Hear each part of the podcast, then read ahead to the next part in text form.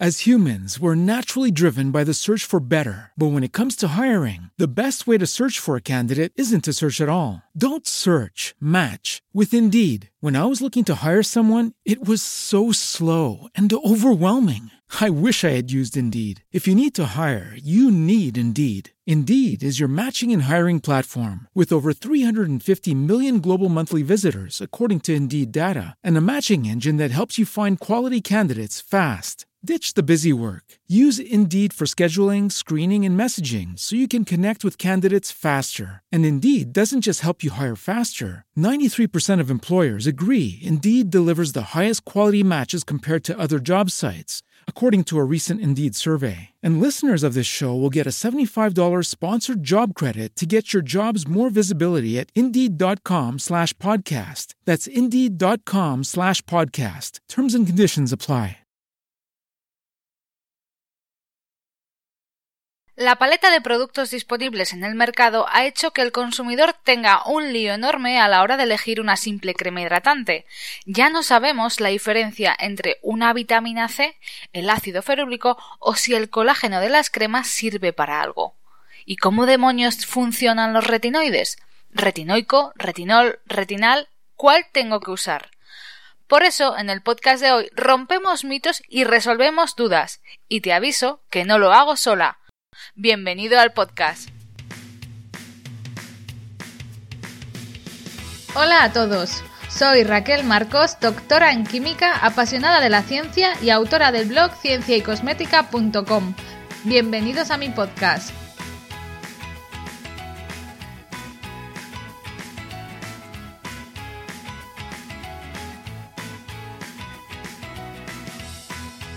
Un podcast donde hablaremos de ciencia para todos los públicos. Abordaremos conceptos básicos relacionados con la industria cosmética, la química y el cuidado personal. Analizaremos el marketing y la publicidad que tanto nos confunde o temas tan interesantes como la regulación y mitos cosméticos. Pero también habrá un lugar para conversaciones relevantes acerca de la sostenibilidad, el zero waste o las energías renovables.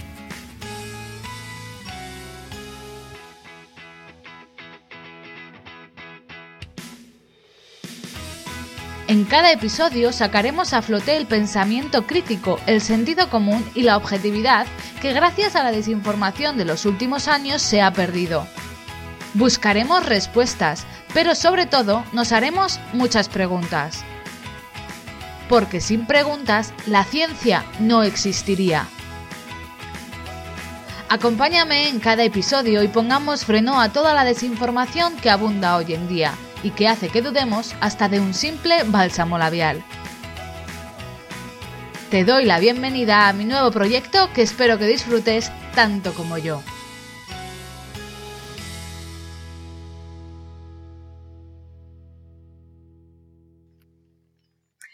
Hola a todos y bienvenidos de nuevo al podcast de Ciencia y Cosmética. Hoy tengo el honor de compartir micrófono con un farmacéutico que yo creo que tiene un sentido del humor muy especial y que explica las cosas en redes sociales de una manera muy característica. Estoy con Héctor Núñez, farmacéutico especializado en el sector de dermofarmacia y cosmética y conocido en redes sociales como Instagram como Cosmetocrítico. Bienvenido, Héctor. Muchas gracias, Raquel, a ti por, por invitarme a este, lo que dijimos que iba a ser, ¿no? Una charla de amigas y conocidas un café cosmético. Y, y, bueno, yo no sé si al final lo de mi humor peculiar eh, le facilita las cosas a la gente o no, porque recibo un montón de mensajes de no me entero de nada, ¿qué querías decir? Pero, pero sí, y bueno, está olvidado decir lo más importante, ¿no? Que, que también formo parte de la familia de, de Parados de España. Un saludo a todos. Eso es, eso es, ¿no? Que es más habitual de lo que pensamos, ¿no? Tener formación científica no es sinónimo de tener un trabajo remunerado, por desgracia. Por desgracia, sí. Pero bueno, yo creo que pues para esas dudas que se te generan en tu propio Instagram, este, este episodio va a ser eh, pues una pequeña ayuda, ¿no? Porque vamos a hablar de esos activos cosméticos que tantos nos cuentas en redes sociales, de su evidencia y sobre todo de cómo funciona o, de aprender a distinguir un poco esta paleta tan extensa de productos que nos dan marcas tan famosas como, bueno, como Deciem, ¿no? Sí, que al final tenían más la cabeza que, que te solucionan. Exacto. Y para empezar, antes de empezar con todos estos activos cosméticos, yo creo que lo mejor es contar cómo establecer una rutina de belleza, porque es bastante más sencillo de lo que nos pensamos, o al menos desde mi punto de vista práctico y de hacer las cosas sencillas en el día a día, creo que no hay que complicarse mucho más. Y pues eso, ir a lo práctico. Yo por la mañana hago una rutina muy básica que yo he denominado como la rutina del gato me limpio el rostro con cualquier tipo de limpiador que también puedes usar en el tratamiento de noche y luego aplico una protección solar. Es cierto que es complicado encontrar un protector solar que te aporte hidratación en épocas un poco más secas o en lugares un poco más secos, pero bueno, lo suples con un serum fluido o con una crema hidratante y se acabó. Y luego por la noche, pues le meto un poquito más de caña a la piel. En ocasiones hago una doble limpieza pero de reconocer que no siempre, depende mucho de, ganas. Es lo que te iba a preguntar, ¿tú eras fan de la doble limpieza o no? Pues depende mucho, depende mucho de las ganas y yo creo que de la situación, ¿no? Eh, estamos un poco agobiados con esto de que hay que hacer doble limpieza todos los días, que da tanta pereza que hay gente que ni la hace. Entonces, yo creo que tenemos que volver a lo práctico, a hacer rutinas sencillas y establecerlas en función de tu día a día. Sí, tirar por lo básico y tampoco obsesionarse con, la rutina. Porque al final las rutinas complicadas no es que no te llevan a ninguna parte, agobian y luego no las sigues. Y además, en todo esto del consumismo, yo creo que es mejor tener cuatro cositas que sepas que funcionan, que no saturas la piel y tampoco te saturas el bolsillo. Al final es minimalista puro y duro y no abogar por un consumismo excesivo de, de todas estas estanterías llenas de productos abiertos, caducados y que no consumimos. Y luego también lo que habíamos hablado varias veces, que es que, que un producto cosmético, ¿no? O los activos por marketing se enfoquen más a casi siempre a mujer, porque es la gran consumidora de cosmética. Eh, los activos no tienen ni sexo ni, ni edad. Exacto, tú, yo creo que tú eres el claro ejemplo de, que no existe eh, un cosmético para la mujer ni un cosmético para el hombre. Lo que define el activo cosmético al final es un ingrediente y le da exactamente igual. Es cierto que podemos tener necesidades diferentes, entre comillas, pero también tenemos necesidades diferentes una persona de 30 años o una persona que está entrando en la menopausia. Entonces, eh, no existe una cosmética para hombres y mujeres y normalmente la que lo distingue suelen ser marcas o firmas cosméticas más que tienen a la perfumería, que entonces, pues eso, se distinguen en el perfume, pero no en los activos cosméticos. Estoy totalmente de acuerdo contigo. Yo, si quieres, les contamos mi rutina, que antes eh, le dábamos un poquito más de bombo, pero ahora, eh, como me he dedicado a publicar otras cosas, pues no, no le he dado eh, tanta visibilidad como, como antes, ¿no? Sí, yo creo que tú eres muy fan de, de lo que es el, el abecedario a lo barrio sésamo y que se entiende muy bien, ¿no? Es la rutina del, del ABC. Sí, sí, sí. Eh, básicamente yo esa eh, rutina es la que sigo en mi día a día. Eh, la estos tres activos en concreto están de toda la vida presentes, pero la asociación pues se la descubrí a un, dermatólogo australiano que tiene un canal de, YouTube, entonces habla un montón sobre cosmética, aparte de, medicina estética, que se llama David Lim, por si queréis echarle un ojillo. Y aparte eh, también es la rutina básica de, Ana, ¿no? De, de, Santa Marina, que yo cuando la conocí, pues fue más o menos eh, lo que nos unió, aparte de otras muchas cosas, pero, pero sí. Eh, ¿Y a qué me refiero con ABC? Pues al final son tres vitaminas. Una estaríamos hablando de la, de la vitamina A, que es a la que yo llamo el profesor de, de spinning, ¿no? Que normaliza la división celular y, y, la estimula, por lo que al final pues se produce un engrosamiento de la dermis y, y de la epidermis. Estimula también la, la, síntesis de colágeno por los fibroblastos, inhibe un poquito la, la tirosinasa que se encarga de, de, sintetizar la, pigmentación. Y eh, una duda que sí que le aparece a mucha gente es eh, ¿a qué edad empiezo a usar el retinol? Eh, el retinol solo sirve para las arrugas, tal. El retinol lo puedes usar básicamente a cualquier edad. De hecho, a personas que tienen acné, hay muchos cosméticos en, en el mercado enfocados a este público que llevan retinol. Sí, es un todoterreno, o sea, es un ingrediente todoterreno y que además funciona muy bien si sabemos usarlo o si damos con la formulación correcta, ¿no? Porque luego tenemos los eh, famosos derivados de la vitamina A, que son los retinoides, con los que también pues nos hacemos un, un lío eh, tremendo, ¿no? Que es lo que tú llamas como el camino de Santiago, ¿no? Para explicarlo más sencillo, ¿cómo es este camino de Santiago? ¿Qué es realmente lo que necesitamos en, en, en, nuestra piel para ayudar a esta síntesis de colágeno, para luchar frente a la hiperpigmentación? ¿Hasta dónde tenemos que llegar y cómo llegamos? ¿Cuáles son esos pasos intermedios, por así decirlo, que existen? Sí, al final eh, lo que quiere el retinol o cualquier derivado es llegar a convertirse ¿no? en, nuestro, en nuestro cuerpo en, ácido retinoico. Si empezamos desde el camino de Santiago desde la otra punta, pues tendríamos eh, los, lo, que llamamos los esteres de, retinol, los, los, retinil, que luego tendrían que convertirse en retinol. Este retinol luego tendría que convertirse a su vez en retinal y el retinal eh, ya pasará a ácido retinoico. Eh, sí que es verdad que el paso de retinal a ácido retinoico ya es irreversible, no, no es reversible, pero en todo el camino mm, sí que hay marcha atrás de los anteriores. Entonces, eh, lo que intentamos hacer con cosméticos es tirar hacia el retinol o el retinal para eh, facilitarles lo que es el, camino y evitar muchos pasos que se puede perder por ahí porque al final dependerá de concentraciones y... Sí, exacto. Exacto, es como si, pues eso, fuésemos pasando escaloncito a escaloncito eh, hasta llegar a uno en el que ya no podemos volver hacia atrás, que sería el paso del retinal al ácido retinoico.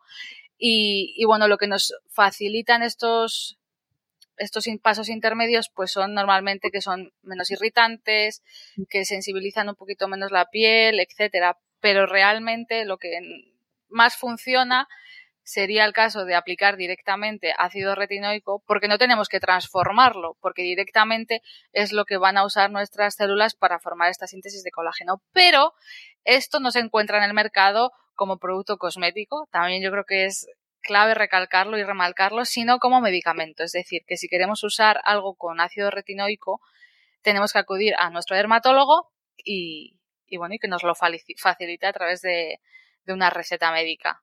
Sí, bueno, como medicamento o como producto sanitario, ¿no? Sí, al final eh, la gente se lía, ha habido muchas dudas con, pero estáis diciendo que solo se puede conseguir como medicamento, eh, pero en el mercado existen, ¿no? Otras, otras cremas, porque claro, tú vas a la farmacia y ves eh, una estantería con algo que parece una crema, que luego en realidad no lo es, porque es producto sanitario, que es el caso de, del Retinker.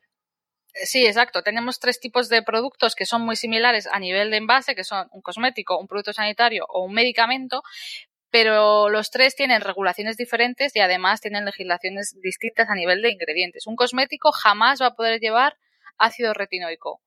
Y es así porque legalmente no, está permitido. Pero un producto sanitario sí que puede eh, llevar eh, tretinoína, que es el famoso retinker, y por eso se hace la gente tanto lío. La diferencia, aparte de regulación, es en cómo, cuál es su efecto a, nivel de la piel. Tendríamos que decir que un producto sanitario no puede alegar o no puede ejercer ni funcionar a través de, de sistema eh, como un fármaco o a, a, través del sistema inmunológico ni metabólico, no puede interaccionar, porque si interaccionase estaríamos hablando de un medicamento. Al final es un poco todo a nivel de reclamo y a nivel de, legislación. Y es un poquito complejo entender a, por parte del usuario por qué existen productos que no necesitan receta con tretinoína y por qué existen productos que necesitan receta con el mismo ingrediente activo.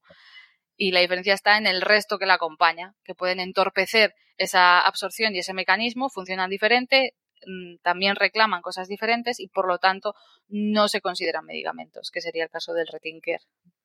Sí, al final, eh, y también nos pasa a nosotros, ¿no? Que mm, te preguntas cómo, cómo han podido, ¿no? De un medicamento hacer un producto sanitario.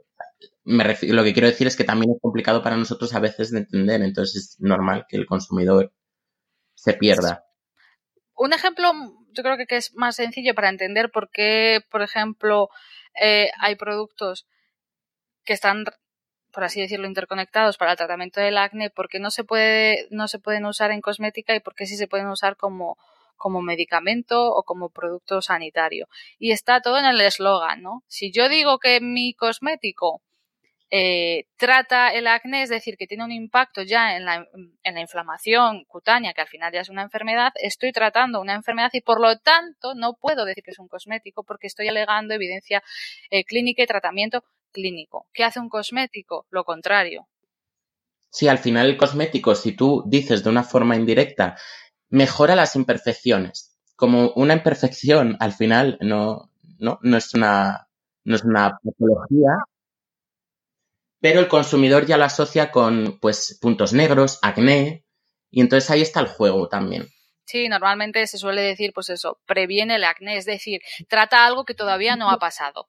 Sí, también. Metemos sustancias seborreguladoras que van a ayudar a que no tengamos ese exceso de sebo producido por la glándula sebácea y que sabemos que, que, puede generar en acné o en puntos negros o en comedones, etcétera, y por lo tanto decimos que previene el acné o que reduce un poquito la hiperpigmentación posinflamatoria del acné, pero nunca verás que un cosmético dice que trata una, una afección clínica. Suele pasar también con los productos destinados a la dermatitis atópica. Puede decir que es ayudante, pero nunca que trata la dermatitis atópica, porque si tratamos la dermatitis atópica estamos tratando una patología clínica y por lo tanto necesitamos demostrar clínicamente que, bueno, que este producto trata la, en este caso, la dermatitis atópica. Y un cosmético no tiene que, no tiene que realizar un estudio clínico previo o un ensayo privado antes de lanzar su producto al mercado. Solo tiene que demostrar a nivel de, de eficacia y de seguridad. Antes de que desconectes por exceso de información, vamos a resumir conceptos. Cuando aplicamos tópicamente retinoides, activamos los receptores del ácido retinoico, que además activan los receptores como el factor del crecimiento epidérmico y ayuda al crecimiento de las células epiteliales. Es decir, se generan nuevas células epiteliales que ocupan el lugar de las anteriores, lo que conduce a una renovación del estrato córneo. Pero como en todo, en función del derivado que usemos, tendremos unos efectos más o menos visibles en un periodo determinado de tiempo. ¿Cuál es el objetivo? Conseguir que los retinoides se conviertan en ácido retinoico. Si revisamos la cascada de transformación, sería la siguiente. El hermano pequeño, los ésteres, deben transformarse en retinol, la forma alcohólica. Después. With lucky landslots, you can get lucky just about anywhere. Dearly beloved, we are gathered here today to. Has anyone seen the bride and groom? Sorry, sorry, we're here. We were getting lucky in the limo and we lost track of time. No, Lucky Land Casino, with cash prizes that add up quicker than a guest registry. In that case, I pronounce you lucky. Play for free at LuckyLandSlots.com. Daily bonuses are waiting. No purchase necessary. Void where prohibited by law. 18 plus. Terms and conditions apply. See website for details. With the Lucky Land Slots, you can get lucky just about anywhere. This is your captain speaking. Uh, we've got clear runway and the weather's fine, but we're just going to circle up here a while and uh, get lucky. No, no, nothing like that. It's just these cash prizes add up quick. So I suggest you sit back, keep your tray table upright, and start getting lucky. Play for free at LuckyLandSlots.com. Are you feeling lucky? No purchase necessary. Void where prohibited by law. 18 plus terms and conditions apply. See website for details. El retinol debe transformarse en retinal, es decir, pasamos de tener un alcohol a un aldehído. Y finalmente, el retinal se transforma en ácido retinoico, que es el ácido carboxílico. Este último paso es el más interesante porque no es reversible, es decir, no puede volver a transformarse en el compuesto anterior. Y es una solución ideal en el caso de buscar un derivado de la vitamina A que no necesite prescripción médica. Hemos desviado mucho, hemos entrado en el tema del retinol de la vitamina A. Pasaríamos ahora a... A la B, ¿no? A, la, B3. Claro, la, la B3 que en, teoría es la, niacina, ¿no? Pero como tal no la usamos en, cosmética, aunque obviamente la ingerimos todos, eh, porque puede producir lo que es un poquito de enrojecimiento y picor. Entonces usamos la niacinamida, que también se conoce como, como nicotinamida. Que también la niacinamida es un poco multitarea, porque al final es, es lo que buscamos con todos estos activos, ¿no? Una sinergia que entre ellos eh, se, se complementen. No, para mí, o sea, para mí la niacinamida es una alternativa muy buena para gente que no le apetece usar una vitamina C y que además quiere tratar un poquito pues, pues el acné, porque suele estar acompañada en algunas fórmulas con componentes seborreguladores. Sí, y además también la podemos encontrar eh, con, con, retinol en, en, algunas marcas, que ya tendríamos eh, un producto, ¿no? Dos en uno, que te simplifica un paso. sí, para mí es eso, producto, o sea, ingrediente estrella que además eh, en personas que tienen, pues eso, mucho acné, que suelen tener una o tienen un aspecto un poco más amarillento, eh, ayuda a eliminar ese aspecto amarillo debido a la aplicación de las proteínas, ¿no? que es por eso por lo que se, se, ve ese aspecto tan amarillento, esa tez amarilla. Y además actúa como antioxidante, es decir, lo podemos usar de día perfectamente como alternativa a lo que vamos a hablar ahora, que es la vitamina C porque muchas personas sí que es cierto que las fórmulas con vitamina C son un poquito complejas de que encajen en todos los tipos de pieles. Mm, ya, es que la estabilidad de la vitamina C es un tema eh, peliagudo. Y una cosita, pues, que se nos ha olvidado decir, ¿no? Que también la niacinamida, aparte de ser antioxidante, tiene ahí una función, mm, por así decirlo, despigmentante. Eh, que también es, eh, o sea, funciona eh, por otra vía totalmente distinta que la vitamina C, eh, pero también nos puede, nos puede ayudar y ya tendríamos otra función también y también estimula eh, la producción de ceramidas, ¿no? Que al final, para lo que es, si sobre todo estás en tratamiento o con retinoles, retinoides, perdón, eh, pues vas a ayudar a que tu piel pierda un poquito menos de agua, porque ya sabemos que con el retinol hasta que te acostumbras, pues se produce una pérdida transepidérmica de agua un poquito mayor que si no estuvieras usando retinoides. Sí, exacto. O sea, para hiperpigmentación, eh, tanto a nivel eh, facial, pero, pero, también axilar, en las rodillas, que mucha gente tiene hiperpigmentación eh, en la zona de la axila. Eh, existen estudios clínicos que usan niacinamida mm. al 4 o 5% o un poquito superior para tratar esta hiperpigmentación, porque lo que hace es que cuando nosotros tenemos los melanocitos que generan melanosomas, estos suben hacia arriba, por así decirlo, hasta los queratinocitos y aparece la hiperpigmentación. Lo que hace la niacinamida es que evita esta transferencia de los melanosomas a los queratinocitos y por lo tanto eh, reduce la hiperpigmentación o por así decirlo la previene o Sí, yo siempre el ejemplo que ponía era como si, ¿no? Si nosotros la capa más externa de la piel fuera un patio interior y nosotros viviéramos en el bajo y tuviéramos una vecina en el, en el tercero que nos tira la basura por el, la bolsa de basura por el patio interior, ¿no? Pues y si ponemos un toldo entre medias ya no, no nos llega, por así decirlo. exacto, creo que es, eh, es un ejemplo bastante más sencillo de entender, exacto. Por así decirlo, el melanosoma sería la basura, que es lo que haría que tendríamos la, toda, toda nuestra casa llena de, basura que no, que no queremos. y ya pasaríamos a la famosa eh, vitamina C, ¿no? Que también incluyes tú en. Sí, esta sinceramente es la, la, la, que tiene más, más complicación a la hora de encontrar eh, un producto, ¿no? Pero al final la, la, vitamina C, pues es un antioxidante. También tiene función despigmentante, como ha explicado mil veces eh, Verónica Vivas, ¿no? Eh, por, por, bueno, por, por inhibición de la, de la tirosinasa. Y eh, y, también estimula la, la síntesis de, de, colágeno. Sí, sí, o sea, para mí es la reina de, o sea, es la reina de los antioxidantes porque además tiene mucha evidencia clínica ya que se, se usa en, en medicina. Para al final es buscar eso, ¿no? Evidencia, que haya suficiente evidencia como para eh, soportar unos, unos resultados. Mm.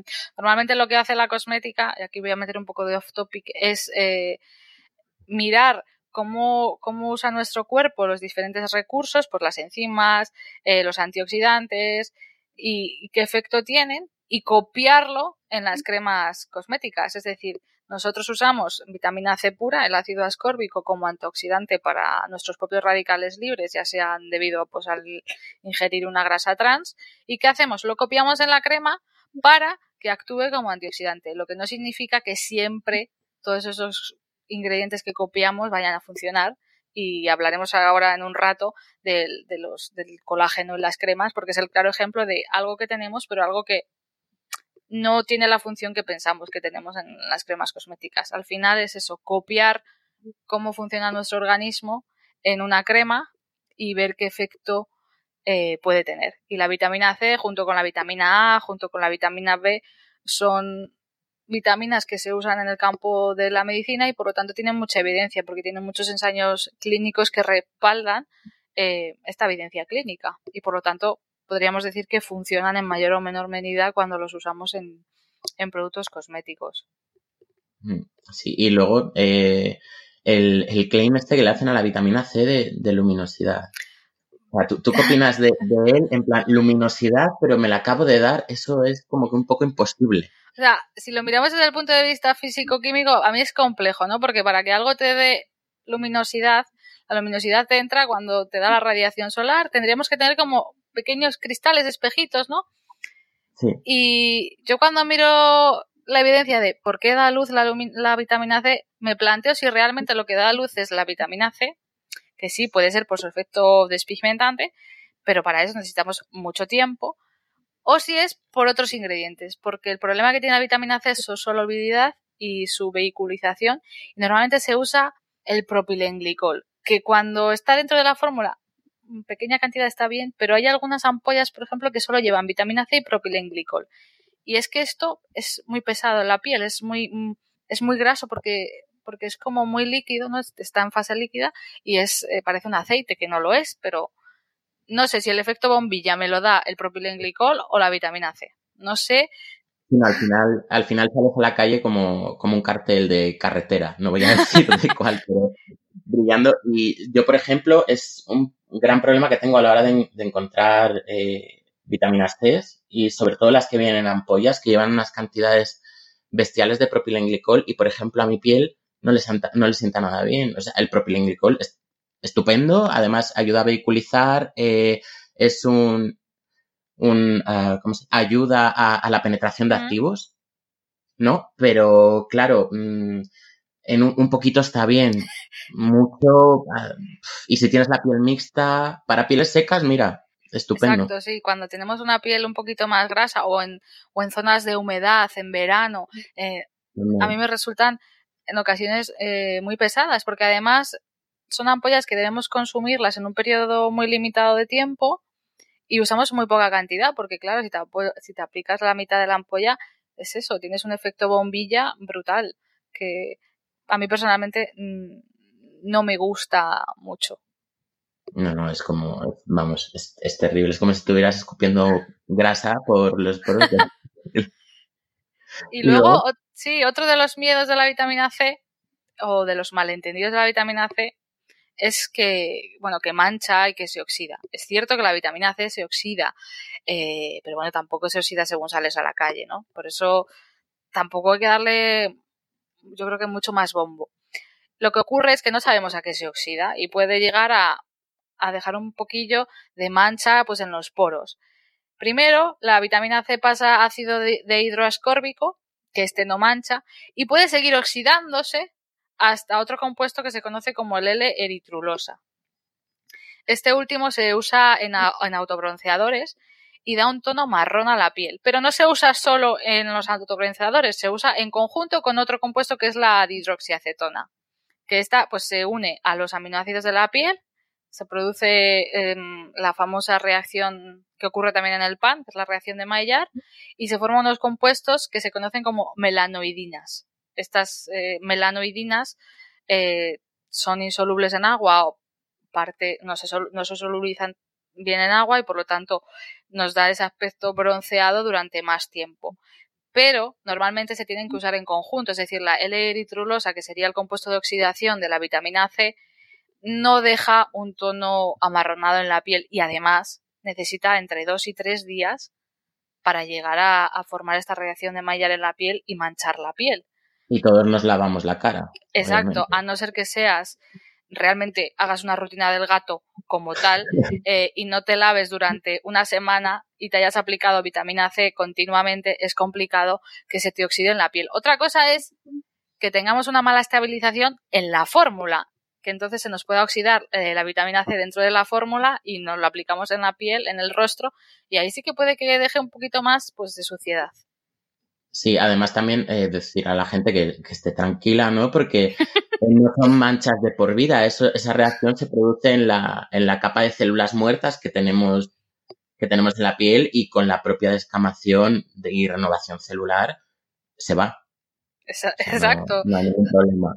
Con una yo creo que con una limpieza básica que hacemos todos los días nosotros y simplemente luego con el secarte con la toalla, que quieras o no ya arrastras un poco, eh, tampoco hay que darle mucha vuelta. Evidentemente, si vas a la playa y vas a exponerte al sol y te has dejado un dineral en una vitamina C bien estabilizada, pues estás tirando el dinero porque mm, para eso ya te pones tu protector solar que seguramente tenga antioxidantes y, y ya está.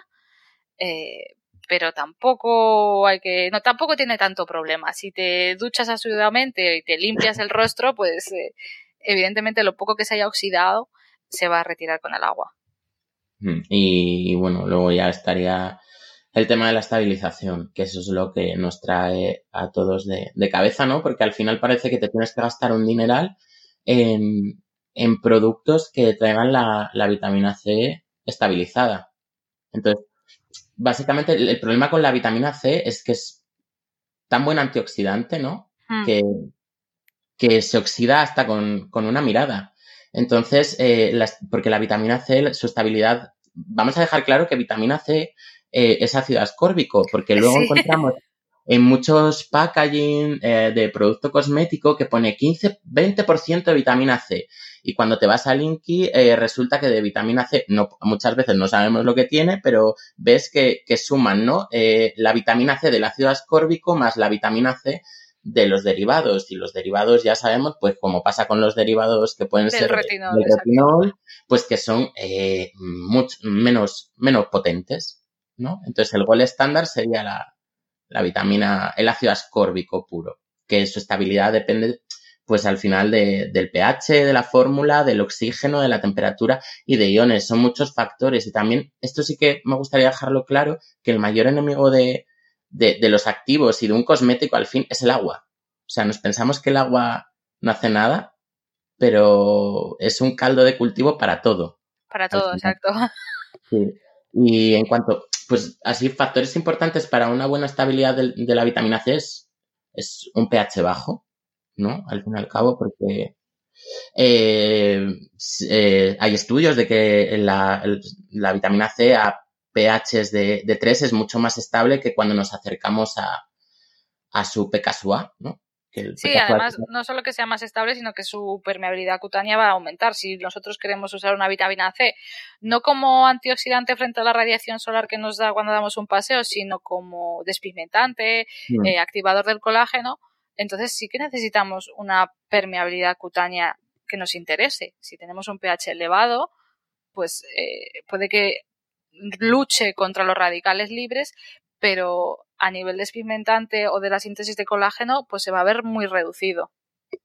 Sí, porque al final estaríamos, tendríamos casi todo en su forma no, ionizada, ¿no? Y al, y al final para penetrar, pues el estrato córneo es, es una zona a la que no le gustan, le gustan más bien las cosas neutras. Entonces, para penetrar, si, si, está, si el ácido ascórbico está en su forma neutra, un pH por debajo, mucho por debajo de 4,7, pues al final facilitamos también, también la entrada. Y las concentraciones también son importantes porque casi siempre los, los estudios lo que dicen es que es de entre un 10 a un 20% se, se consigue la, la, mayor absorción de, de vitamina C por, a través de la piel. Claro, porque además que apliquemos un 10 o un 15% no significa que vayamos a absorber el 10 o el 15%. Muchísimo lo perdemos por el camino, muchísimo puede pues eso, a ejercer como efecto antioxidante. Es muy complicado de medir, evidentemente, cuánto pones y cuánto te llega y qué efecto va a tener finalmente.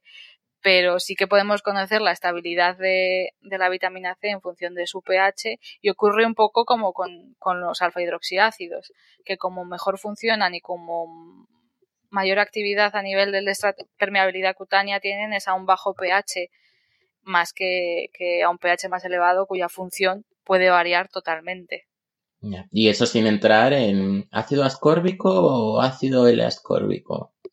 El ascórbico. Bueno, claro, eh, realmente lo que funciona es el ácido L-ascórbico, pero eh, existen muy pocos eh, productos cosméticos, yo creo. Yo recuerdo bastantes pocos que tengan en su fórmula, en el INCI, escrito ácido L-ascórbico. Normalmente, claro, es más caro porque tenemos que separarlos sintéticamente, los eh, el R y el L, y, y bueno, es más caro y, y al final al final el consumidor tampoco lo entiende y se acaba comprando eh, cualquiera que ponga vitamina C delante del envase. Sí, sí, sí, sí. Eso jo, es un tema delicado. O sea, es un tema complicado, ¿no? Porque dices hasta qué punto eh, nos permiten poner que una mezcla de derivados de vitamina C hace un total.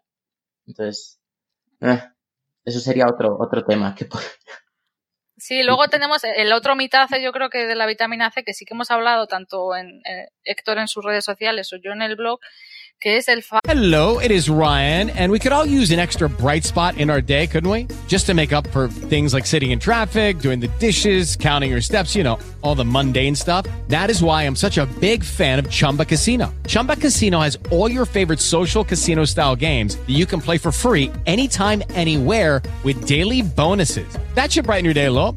Actually, a lot. So sign up now at chumbacasino.com. That's chumbacasino.com. No purchase necessary. Group. Void were prohibited by law. See terms and conditions. 18 plus. It is Ryan here, and I have a question for you. What do you do when you win? Like, are you a fist pumper? A woohooer, a hand clapper, a high fiver. I kind of like the high five, but if you want to hone in on those winning moves, check out Chumba Casino. At chumbacasino.com, choose from hundreds of social casino style games for your chance to redeem serious cash prizes. There are new game releases weekly, plus free daily bonuses. So don't wait. Start having the most fun ever at chumbacasino.com. No purchase necessary. VGW Group. Void were prohibited by law. See terms and conditions. 18 plus. el falso concepto de que la vitamina C fotosensibiliza la piel. Y es un error de concepto. Tenemos que separar entre que algo sea estable a la luz solar, que entonces Mm. sería fotoestable o fotoinestable, y que algo fotosensibilice la piel. Son cosas eh, muy diferentes y, y que normalmente se entremezclan, pero de manera brutal en, en redes sociales. pero al final es, es algo yo creo que, que por lenguaje, ¿no? Porque como uno es fotosensible y otro fotosensibilizante, pues al final la, la gente se lía. Sí, ¿no? bueno, pero por fotosensibilizante lo que significa es que algo está sensibilizando a otro, ¿no? O sea, yo te sensibilizo a ti y por lo tanto Claro. te hago más eh, sensible a la luz solar.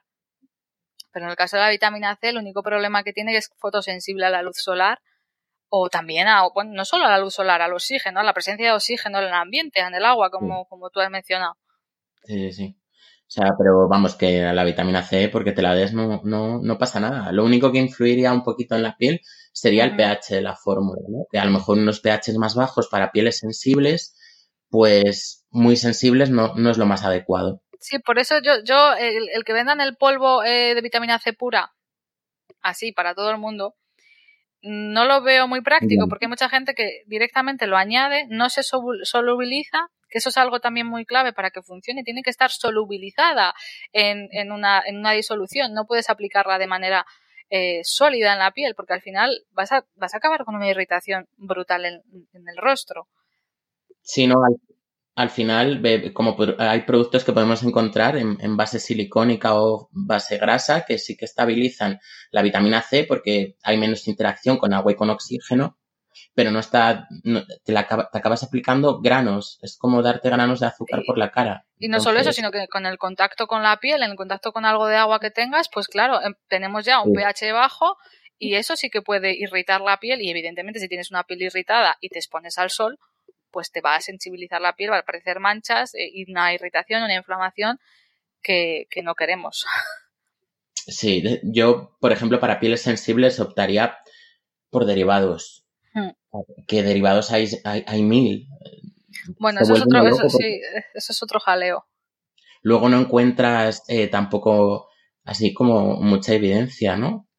Algunos de los que más evidencia tienen, sobre todo respecto a la hiperpigmentación, son pues eso, los hermanos pequeños, como digo yo, que está, por ejemplo, el ascorbil fosfato de magnesio, que llamamos Mm. el MAP, y es el que más o menos tiene algo de evidencia a nivel de, de hiperpigmentación. Sí, sí, no, luego también estaría el otro, el, el sodium ascorbyl phosphate, que, que tiende a ser un, un poquito más. Es muy parecido al, al MAP, pero un, un, pelín más estable. Es que, claro, entran muchos factores ya. Mm, estabilidad, eh, absorción y luego la función dentro de la piel que cumplan la misma que, que la vitamina C y que se conviertan en, ácido ascórbico. Claro, ese es, el, ese es el gran problema que yo le veo a los derivados de la vitamina C, porque al final todo se tiene que convertir en ácido ascórbico, como ocurre con la vitamina A, y mucho lo perdemos por el camino. Entonces, eh, podemos aplicar un derivado de la vitamina A que, bueno, nos puede ayudar frente como acción eh, antioxidante y algo despigmentante, pero es complicado encontrar un producto que avale que realmente funciona frente a la hiperpigmentación o a la estimulación de la síntesis del colágeno. Ya, si tuvieras que elegir alguno, ¿cuál de todos elegirías? Yo es que claro, yo elegiría el ácido ascórbico puro y como es tan complicado, pues tiro por la niacinamida que también me gusta mucho o lo combino con otro tipo de activos despigmentantes que pueda ser pues eh, un ácido acilaico. También depende mucho del tipo de, de manchas, pero para esto ya eh, tenemos a, a, una experta que vendrá dentro de poco al podcast, eh, que es Verónica Vivas, porque claro, en función de tu tipo de mancha tenemos que abordarla de manera diferente. Pero de manera sencilla, yo, si no encuentras una vitamina C que te guste o económicamente no te puedes permitir la vitamina C que más estudios tiene en el mercado, apuesta por otro antioxidante como puede ser la niacinamida, que también es muy interesante. Luego tenemos otros derivados, pero pues eso. Bueno, el ascorbil tetraisopalmitante, que al final es soluble en, ¿no? en, uh -huh. en aceite, tampoco lo veo ni, ni, tan mal, porque ese por lo menos sí que tiene un poquito de evidencia de que cumple como la, las tres funciones de, del ácido ascórbico. La, un poquito mm. fotoprotectora, formación de colágeno y inhibición de, de la melanina. Pero es complicado. Ácido ascórbico, sí o sí. Sí, los derivados suelen ser solubles en, en, normalmente más en fase oleosa que en fase acuosa, por lo tanto, mm, es que a mí no me, no me, no me terminan de, de gustar las, las fórmulas en derivados eh, de la vitamina C por eso, ¿no? Porque al final tienen un aspecto más, más pesado en la piel y me resultan muy complejos. Luego hay otro derivado que ha salido ahora que está muy de moda que también emula a lo que tenemos en nuestro sistema que es la superóxido dismutasa. Yo he probado algunos de estos productos, sí, da luminosidad, calma un poquito, no solo por la superóxido dismutasa, sino por lo que lleva el resto de la fórmula, pero no lo veo todavía como súper antioxidante por sí solo. Hombre, sí que existe algún, algún estudio, ¿no? Que, que nos dice que hay uh -huh. un efecto sobre, o sea, sobre todo sobre la protección frente a la radiación. Eh, pero a mí con el peso molecular que tiene la superóxido dismutasa, eh, yo lo veo un poco complicado que eso llegue a, a penetrar, ¿no? Al, al, final la función de la superóxido dismutasa es cargarse al, al anión superóxido que, que luego dará lugar a, agua oxigenada y, y, a oxígeno, que luego ya viene otra enzima de nuestro cuerpo que no os preocupéis que se carga el agua oxigenada, pero, pero es complicado es complicado. Y también hay, podemos aquí mencionar ¿no? que hay eh, la forma sintética de la superóxido dismutasa, por así decirlo, que estaríamos hablando de, del EUK. Sí, os dejaré, os dejaremos en el blog el nombre porque es un poquito, es, eh, el nombre es un poquito extraño. Pero sí, el EUK 134. Me cuesta pronunciarlo. EUK 134, vamos a llamarlo así. Que al final es una molécula sintética con un peso molecular eh, bajo, o sea, está por debajo de los 500 Dalton, y que sí que combina la actividad de la superóxido dismutasa con eh, la de la catalasa para luego cargarse el agua oxigenada, el agua oxigenada que se genera. Pero yo con estos productos tengo, no tienen toda, toda la mochila que tienen el resto de antioxidantes. Porque son muy nuevos. Claro, ese es el problema, que son ingredientes muy nuevos y aunque sean seguros, porque realmente son biocompatibles con nosotros, porque los tenemos como propios antioxidantes, sí, claro. pero que tenga un efecto más allá de, de evitar la, la, de neutralizar los radicales libres que se forman por la radiación solar, pues eso, cuesta, cuesta un poco de, de entender. Y luego ya, para rizar aún más eh, el rizo, tenemos otros antioxidantes que no tienen nada que ver con la vitamina C, que son el ácido ferúlico y la vitamina E, que suelen ir acompañados de la vitamina C, eso sí, pero eh, funcionan totalmente diferentes. Sí, eh, es que ¿por dónde empezamos? ¿Por el ferúlico? ¿Por la E? Bueno, yo creo que vamos a empezar por el eh, ferúlico bueno, o por la vitamina E, ¿no? Que, que ocurre lo mismo como con los antioxidantes. Lo tenemos en el sebo de la piel y Mm. debido a su estructura química tiene acción fotoprotectora. Ojo, que no significa que si te aplicas vitamina E puedas salir a la calle como si tuvieses un SPF 30, ¿no? Significa que es capaz de absorber la radiación solar y de neutralizar radicales libres. Y, y además eso nos protege del daño solar.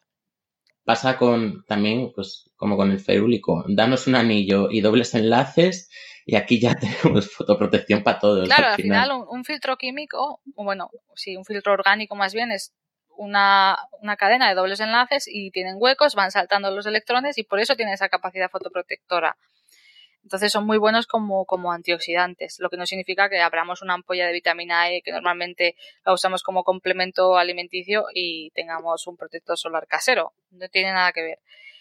Pero bueno, es interesante conocer que son an- antioxidantes alternativos a la vitamina C y que quizás para aquellas pieles con tendencia a que se ensucie más el poro, bueno, son una alternativa interesante.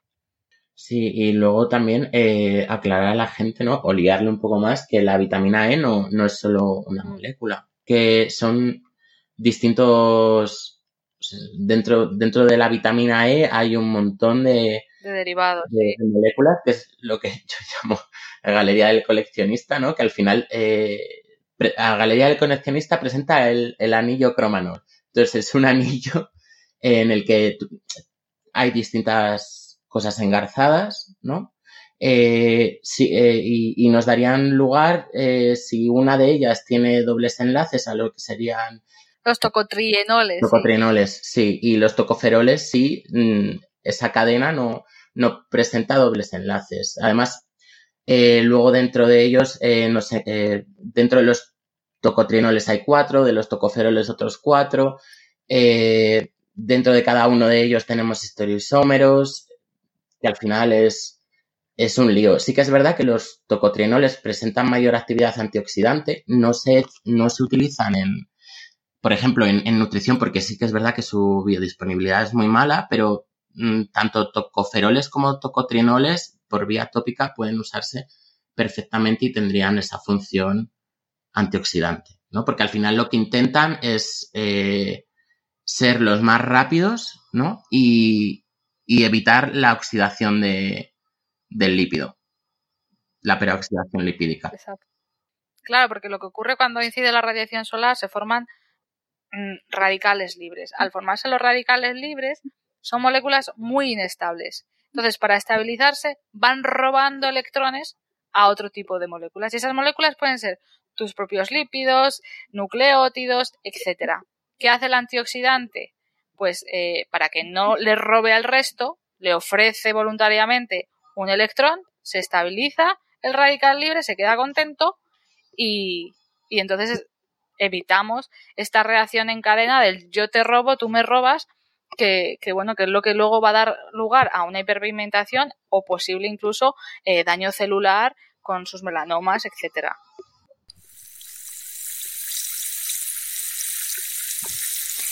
Seguro que estás pensando que con tanto jaleo de la vitamina C y sus derivados, lo mejor es exprimir un limón y hacer un tónico casero.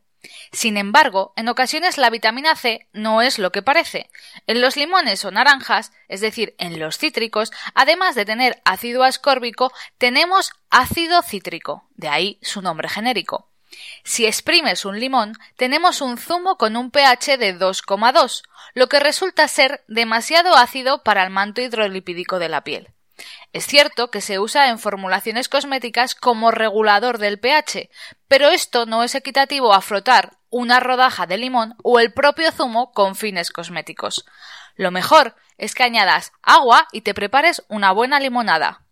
Ojo, no para detoxificar el cuerpo, que esto ya lo hace nuestro hígado y nuestro riñón de manera autónoma.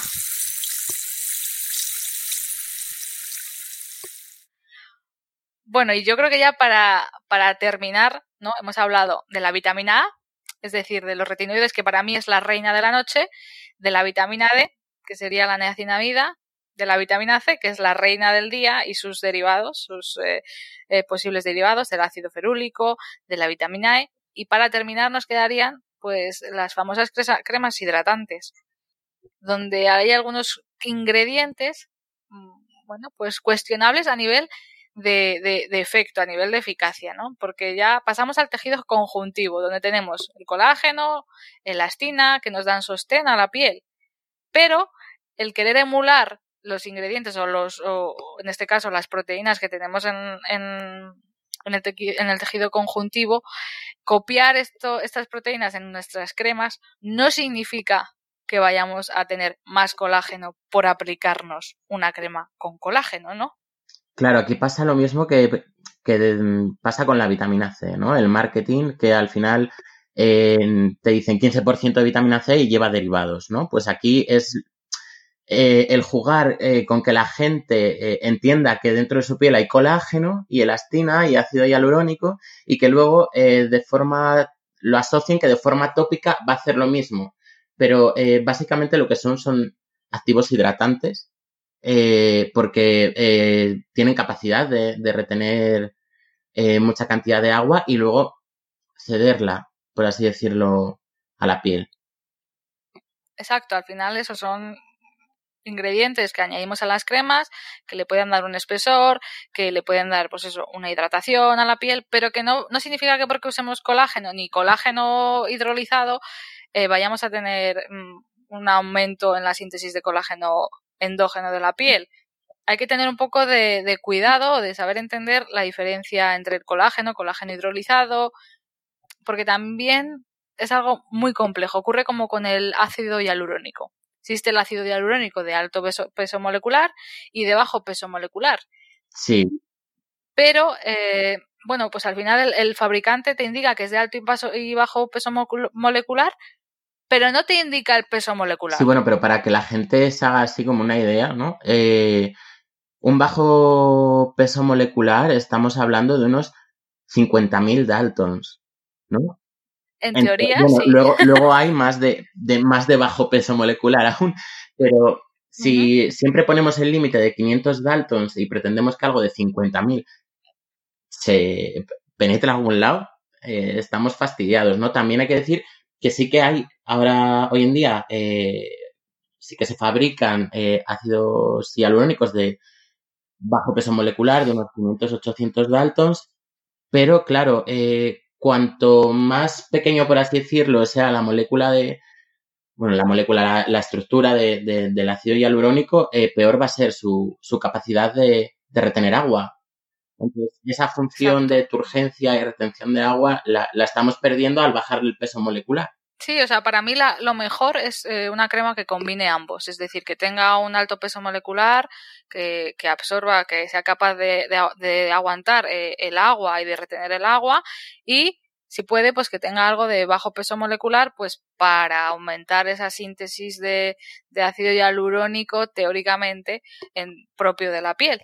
Pero es un, aunque sí que existen estudios de que el ácido hialurónico de bajo peso molecular estimula la propia síntesis del ácido hialurónico, para mí es un concepto un poco complejo de, entender, sobre todo a nivel de fórmula, a nivel de estabilización y de que ese ácido hialurónico no te polimerice eh, a un peso molecular un poquito más alto.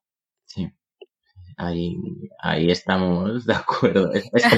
Hello, it is Ryan, and we could all use an extra bright spot in our day, couldn't we? Just to make up for things like sitting in traffic, doing the dishes, counting your steps, you know, all the mundane stuff. That is why I'm such a big fan of Chumba Casino. Chumba Casino has all your favorite social casino style games that you can play for free anytime, anywhere with daily bonuses. That should brighten your day a little. Actually, a lot. So sign up now at chumbacasino.com. That's chumbacasino.com. No purchase necessary. BGW. Void were prohibited by law. See terms and conditions 18 plus. Todo esto es complicado. Y, no sé, al final es química y la química es complicada y nos falta mucho por saber. Sí, ocurre lo mismo cuando ves una crema y te dice que lleva ácido hialurónico puro. El ácido hialurónico puro es un sólido. Igual que le pasa al, al colágeno.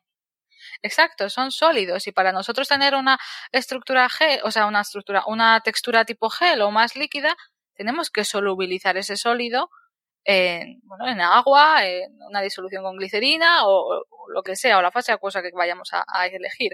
Entonces, nunca vamos a tener un ácido hialurónico puro en una crema hidratante o colágeno puro en una crema hidratante, porque si fuese puro, pues sería un sólido. Sí. Al final lo que tenemos es un gel de ácido hialurónico y de ahí sacamos nuestra concentración final en, en la crema. Y de ahí su sensación pegajosa, sobre todo en, cremas que, que, llevan, que también puede ser por la glicerina, ¿no? Pero, pero sí que es verdad que el ácido hialurónico, si va a mucha concentración, tiene una sensación un poco desagradable. No. Exacto, sí. Sí, si tenemos eh, demasiada, o sea, demasiada concentración. Eh, las fórmulas, como mucho, yo creo que tienen un 2-4% de ácido hialurónico porque si no se hace muy pesado, se hace muy, muy gel. Y eso es imposible que, que quede bien en la piel y que se asiente y que no polimerice luego con otro tipo de ingredientes de, de, cosméticos que pongamos encima, claro, que no salgan las temidas pelotillas en el rostro por incompatibilidad de texturas. Sino, y también porque la gente se aplica cantidades muchas veces de que eso también habría que hablarlo. ¿Cuánto tengo que echarme? Eh, porque la gente muchas veces se piensa que cuanto más mejor y, y lo que deberían ser dos gotas se, echa un chorro. Entonces, normal que de tanto, pues, eh, de, de, aplicar tanta cantidad, luego al secarse, masajear, se forme ahí la de San Quintín.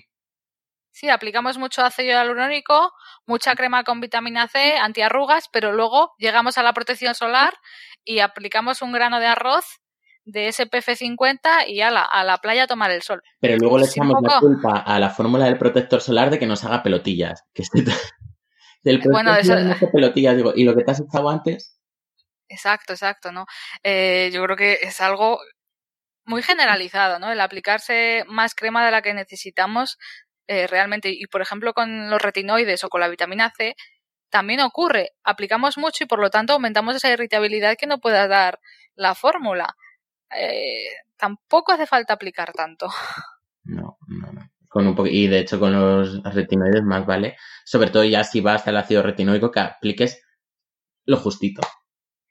Tú como, ya para terminar el podcast, tú como usuario eh, habitual de retinoides, porque además es otro, otra pregunta, ¿no? El cómo lo aplico.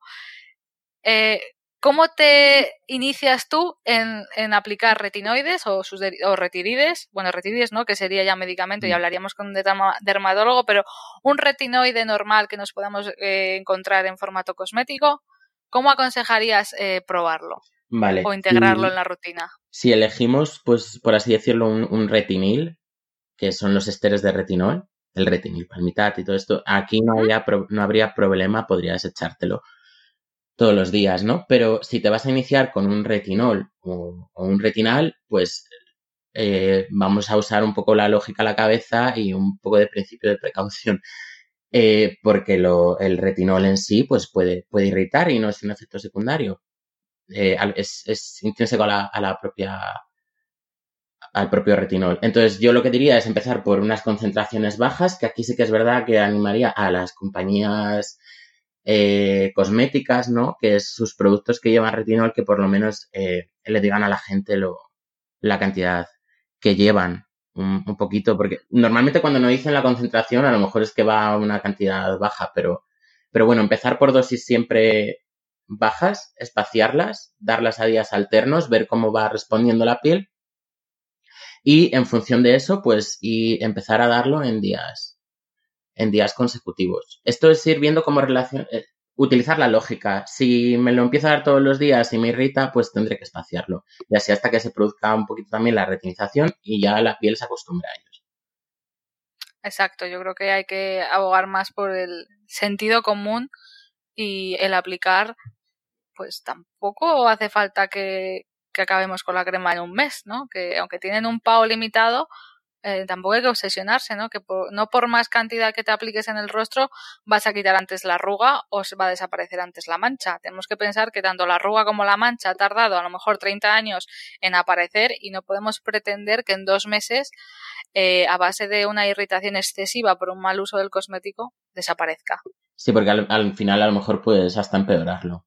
Exacto. Yo sí que diría que por norma general que cuando empecemos una rutina, ¿no? Eh, la mantengamos por lo menos un año. hasta un año no esperes unos resultados de un antes y un después. Y luego también tú te, te, estás acostumbrando a verte a ti mismo. Entonces, si no tienes una referencia de cómo estabas antes, no, realmente no, no vas a saber si te ha ido bien o te ha ido mal.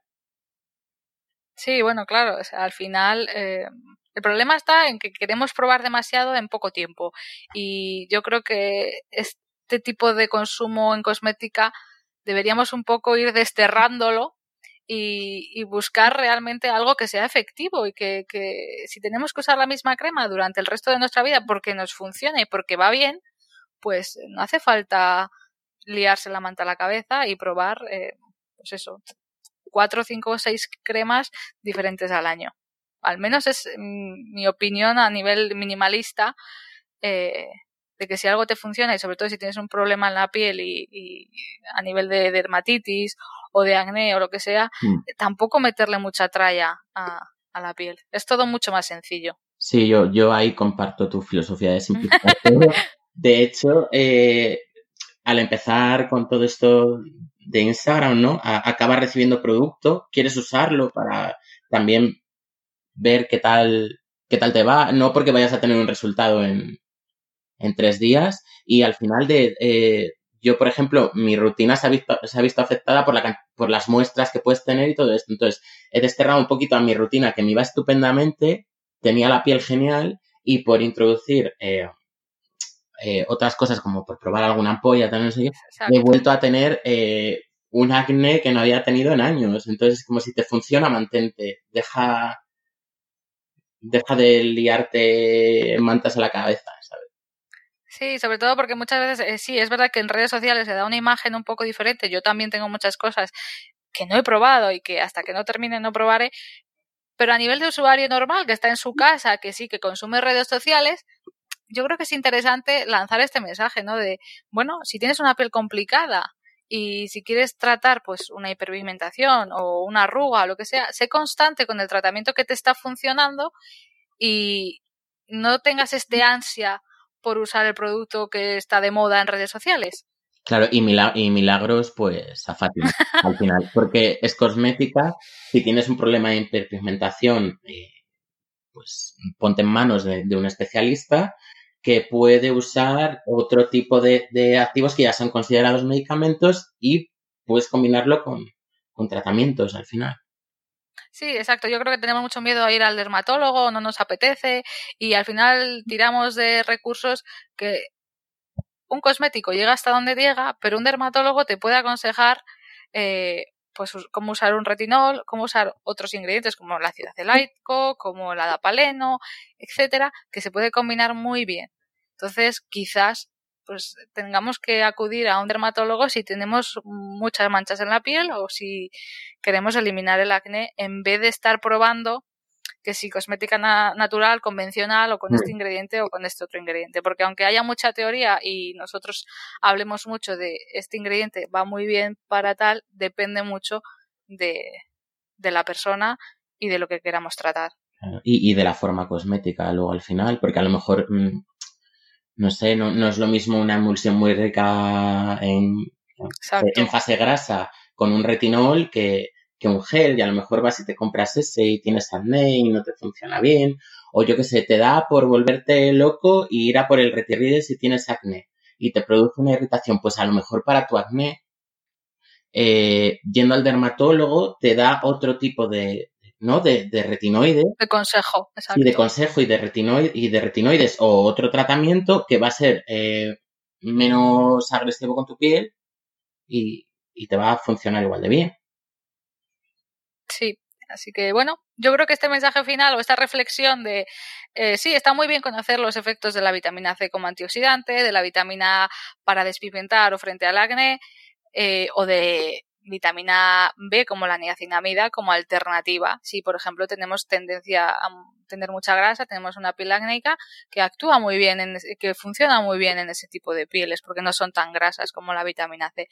Pero al final eh, debemos adaptarlo a nuestras necesidades y no ser demasiado ansias a la hora de buscar productos cosméticos. Así que nada, yo espero que para nuestros oyentes eh, se lo hayamos puesto fácil, no hayamos entrado demasiado en tecnicismos, eh, aunque nos hayamos ido por las ramas.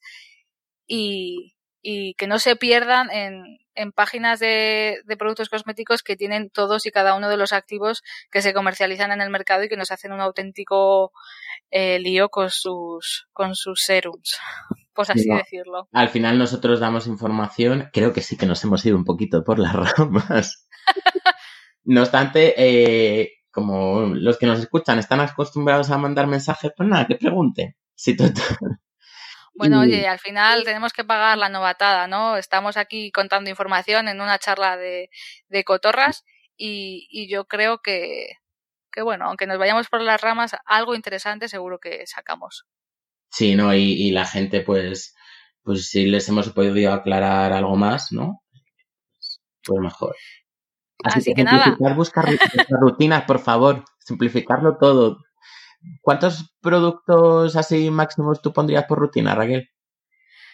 Pues desde luego no pondría los 17 estándares que corren por todas las redes sociales, porque eso me parece, o sea, yo no uso 17 productos cosméticos al día. La rutina más sencilla, bajo mi punto de vista, un limpiador, el mismo para el día que para la noche, no te compliques, una crema hidratante que te sirva tanto de día como de noche, y luego si quieres añadir, eh, bueno, por supuesto, protector solar, y si quieres añadir algún activo porque pues quieres tratar la hiperpigmentación o quieres tratar pues el acné, pues lo puedes usar igualmente por la noche o por el día en función del activo cosmético y, y ya está. Esa sería una rutina súper sencilla. La misma, el mismo limpiador, la misma crema hidratante, si puede ser porque tenga algún antioxidante o ácido Vale. hialurónico, etcétera, o glicerina, que es un humectante maravilloso, barato y que la gente menosprecia, pero, pero es estupendo.